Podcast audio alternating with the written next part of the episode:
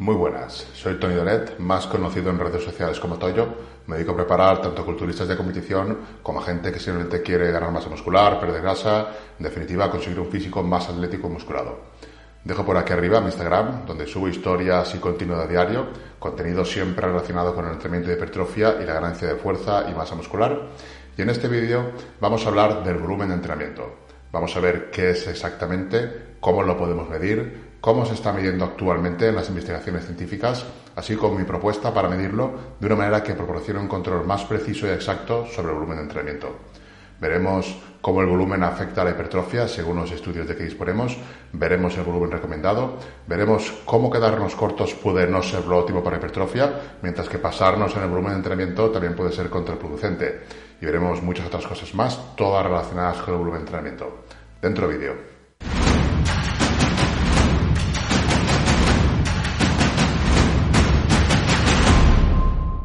¿Qué es el volumen de entrenamiento? Vamos a definir qué sería el volumen de entrenamiento. El volumen de entrenamiento hace referencia a la cantidad de ejercicio realizado durante un periodo de tiempo determinado. Normalmente ese periodo suele ser de una semana porque suele ser lo que duran los microciclos de entrenamiento, pero podría ser de más o menos días dependiendo de la duración del microciclo. En mi caso, por ejemplo, hay veces que pongo rutinas cuyo microciclo dura 7, 8 o 9 días. Entonces el volumen ya no se contabilizaría en una semana, sino en los días que durara el microciclo. El volumen de entrenamiento sabemos que es un factor clave para la hipertrofia. Sin embargo, todavía no está del todo claro cuál es la mejor forma de medir el volumen. La manera en la que la gente contabiliza el volumen de entrenamiento suele ser sumando las series por repeticiones. Sin embargo, esto no tendría en cuenta la cantidad de carga que se maneja, por lo tanto, no sería del todo apropiado.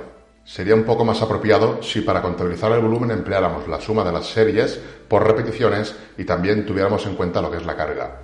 Y aún así, esta manera de contar el volumen tampoco sería la más correcta porque si cuentas series por repeticiones y carga, te estás dejando la variable más importante que se usa para la hipertrofia, que sería la tensión mecánica. O sea, el grado de esfuerzo, las repeticiones que quedan para el fallo, eso no estaría contabilizado y por lo tanto quedarían detalles ahí para poder contabilizar correctamente el volumen.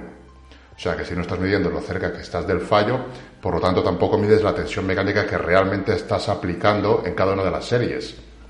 Para que nos entendamos, no va a ser lo mismo en cuanto a hipertrofia 10 series de 10 repeticiones con 100 kilos a un RIR 5 que esas mismas 10 series de 10 repeticiones con 100 kilos a un RIR 2 o al fallo muscular.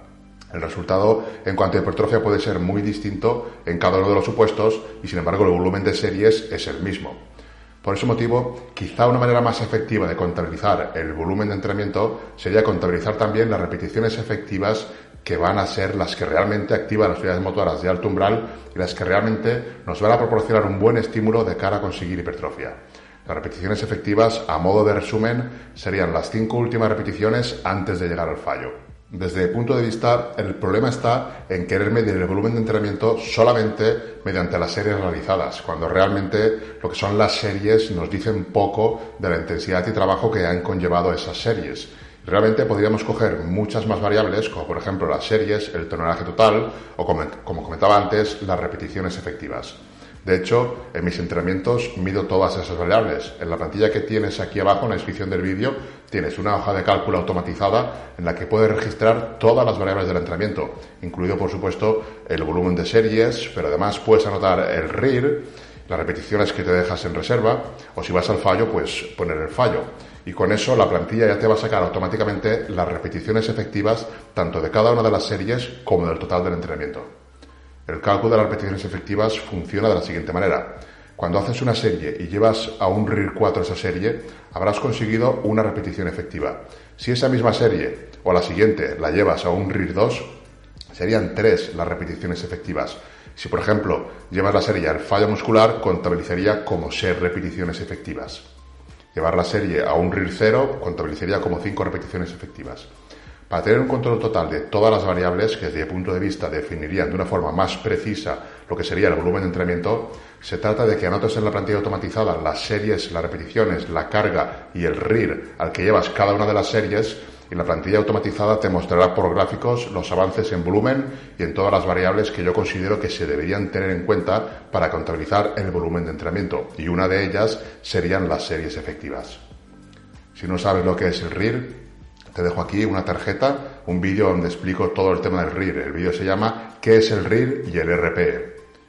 La variable de las repeticiones efectivas para el control de volumen de entrenamiento es una variable que Brad Schoenfeld no menciona y no tiene en cuenta a la hora de calcular el volumen. Aunque a mí me parece vital saber el volumen de repeticiones efectivas, porque son las que realmente van a contar para que las series también sean efectivas y por lo tanto sean útiles de cara a conseguir las mejoras en hipertrofia que deseamos. Esta teoría de las repeticiones efectivas es de Chris Bersley y es una teoría con la que estoy totalmente de acuerdo y por eso en el Toyo Team también tenemos en cuenta las repeticiones efectivas para contabilizar. Pero no solo tenemos en cuenta las repeticiones efectivas, sino también el resto de variables. Las repeticiones, las series, las cargas de cada serie, el tonelaje total, todo eso conllevaría una mejor idea y más clara de lo que estamos haciendo en cuanto a volumen de entrenamiento. Si quieres saber más acerca del tema de las repeticiones efectivas, en este mismo curso hay un vídeo donde explico en detalle en qué consiste y cómo aplicarlas de una forma práctica a tu entrenamiento. El vídeo se llama Repeticiones efectivas y tensión mecánica igual a hipertrofia.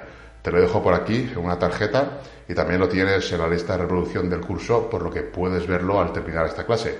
Te recomiendo que le des un vistazo porque es un vídeo muy completo donde no solo hablo de las repeticiones efectivas, sino también de la tensión mecánica y los procesos que causan la hipertrofia.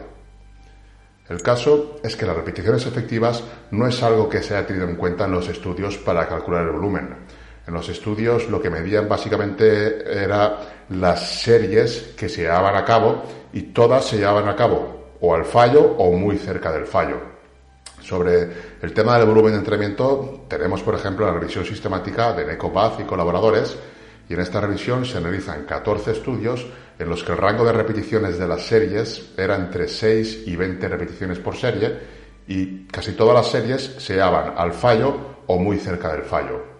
De acuerdo con los resultados de esta revisión, los autores concluyen que el número total de series hasta el fallo o cerca del fallo parece ser un método adecuado para cuantificar el volumen de entrenamiento cuando el rango de repeticiones se encuentra entre 6 y 20 repeticiones o incluso más siempre y cuando todas las demás variables se mantengan constantes. Desde mi punto de vista, el enfoque de contar series y repeticiones mientras que las series llevan al fallo o muy cerca del fallo puede estar bien, de hecho lo está, pero es incompleto. Básicamente porque unas series están cerca del fallo y otras llegan al fallo, esas series no van a tener la misma intensidad que las que han llegado al fallo ni el estímulo que va a recibir el músculo va a ser el mismo y tampoco va a ser la misma fatiga que generan las series que llegan al fallo como las que no llegan al fallo. Es decir, que ni se genera el mismo estímulo y sobre todo, y muy importante, tampoco se va a generar la misma fatiga una serie que se queda a RIR 2 frente a una serie que va al fallo. Tranquilamente se podrían hacer, por ejemplo, dos series a RIR 2 y podrían generar una fatiga muy similar a una sola serie que llegara al fallo por lo tanto, desde mi punto de vista, el número de series que se podría hacer en RIR 2 sería siempre mayor que el número de series que se podría hacer si todas las series se llevaran al fallo muscular. En consecuencia, la forma de cuantificar el volumen sería muy fácilmente mejorable y mucho más completa y fiable si a la hora de calcular el volumen, además de contabilizar las series, las repeticiones, la carga, se contabilizara también las repeticiones efectivas las cuales son de vital importancia para hipertrofia, porque son realmente las que tienen el potencial para activar las unidades motoras de más alto umbral, que son las que inervan las fibras de tipo 2 que poseen un mayor potencial de crecimiento. Contabilizar las repeticiones efectivas teniendo una buena herramienta como la plantilla automatizada que usamos en mi equipo, pues es una cosa muy sencilla. Simplemente hay que anotar el RIR al que se lleva cada serie y ya con eso la plantilla se va a encargar de contabilizar las repeticiones efectivas para cada serie y luego también pues sumará las repeticiones efectivas por ejercicio y también las repeticiones efectivas del total de la sesión de entrenamiento para posteriormente mostrarlo en gráficos junto con otros datos como el número de series de cada ejercicio, el total de series de la sesión, las repeticiones de cada ejercicio, las repeticiones del total de la sesión de entrenamiento, la carga total de cada serie o el tonelaje total de la sesión de entrenamiento. Todo esto te lo va a calcular automáticamente. Dejando de lado lo referente a la manera más correcta de cuantificar el volumen de entrenamiento, que desde mi punto de vista ya digo que me parece más completo y efectivo el tema de usar una plantilla automatizada que te calcula absolutamente todo, como la que tienes aquí en la descripción del vídeo, que además es gratuita, pues con esa plantilla vas a poder valorar mucho mejor lo que sería todo el volumen de entrenamiento de tu sesión de entrenamiento.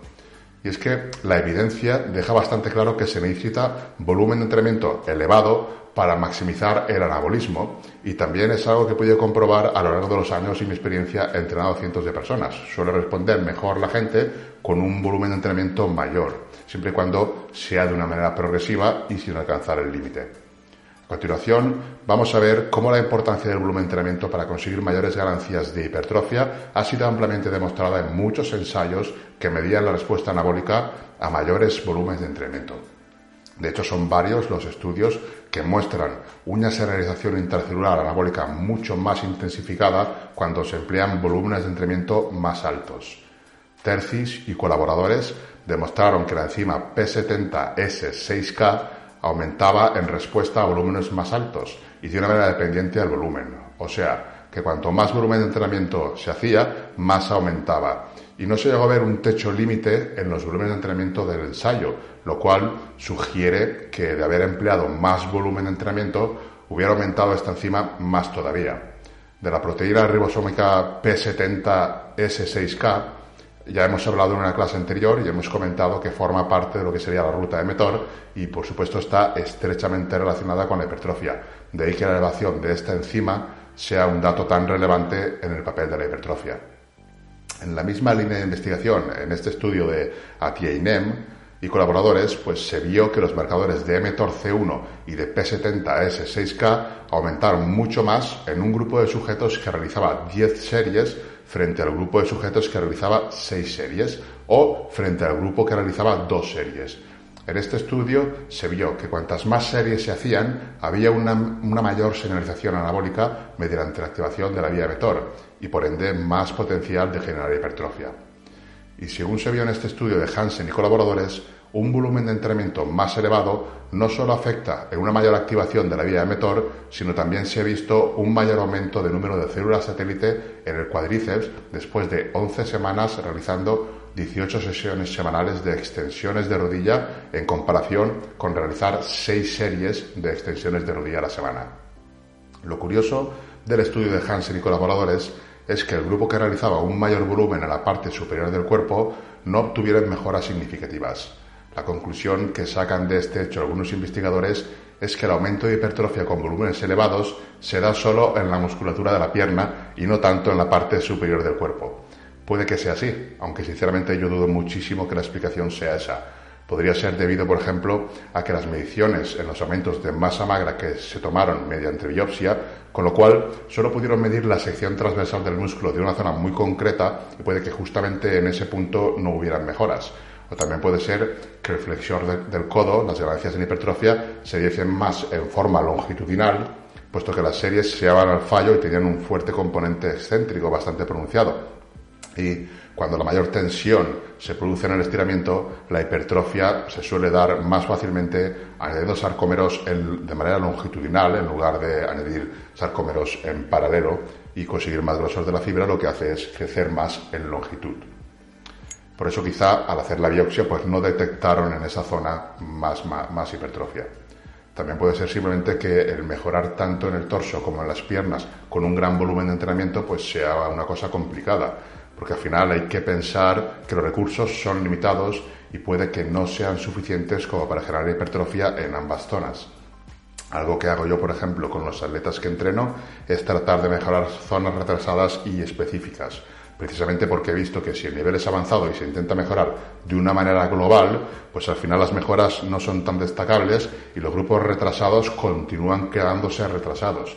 Pero si el aumento del volumen se lo das a los grupos retrasados, ya sea a la musculatura de las piernas o a un par de músculos del torso, la mejora suele ser más evidente.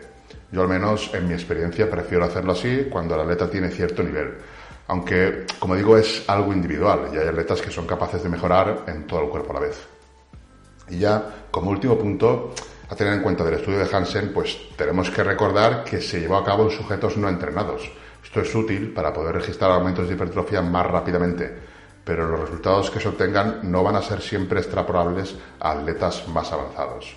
También sabemos, por evidencia de otros ensayos, y lo hemos visto en entregas anteriores del curso, que los sujetos no entrenados tienen elevaciones mayores en la síntesis de proteína muscular, pero también tienen mucho más daño muscular, por lo que durante las primeras semanas la síntesis de proteína muscular se destina principalmente a reparar el tejido dañado y no, es hasta pasadas más de cuatro o cinco semanas cuando se empieza a sintetizar nueva proteína contráctil, creando por lo tanto hipertrofia de la fibra.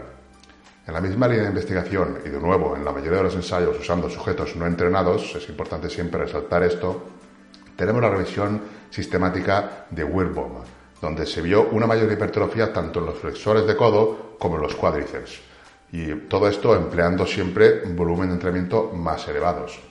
De hecho, las mayores ganancias de hipertrofia se observaron en volúmenes de entrenamiento de más de 10 series por sesión.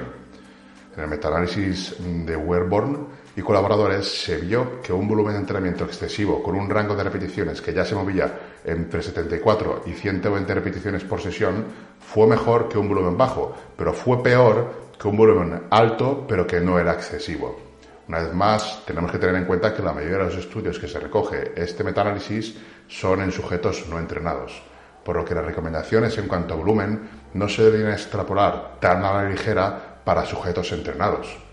Aunque veo a los influencers del sector pues tomando este tipo de estudios y extrapolando las recomendaciones en cuanto a volumen para absolutamente todo el mundo de una forma generalizada, cuando el volumen que cada persona puede tolerar depende de muchísimos factores individuales, incluidos el nivel del atleta, el descanso, la recuperación, etcétera. Con el fin de no hacer el vídeo demasiado denso, vamos a dejar aquí esta primera parte relacionada con el volumen de entrenamiento y te dejo aquí la segunda parte de esta clase para que continúes con ella ahora o en cualquier otro momento. Recuerda que en la descripción del vídeo tienes el enlace al grupo de Telegram y también tienes la plantilla automatizada para que puedas registrar el entrenamiento y controlar el volumen de entrenamiento y otras variables de una forma mucho más completa. Un saludo y nos vemos ahora en la segunda parte de esta clase.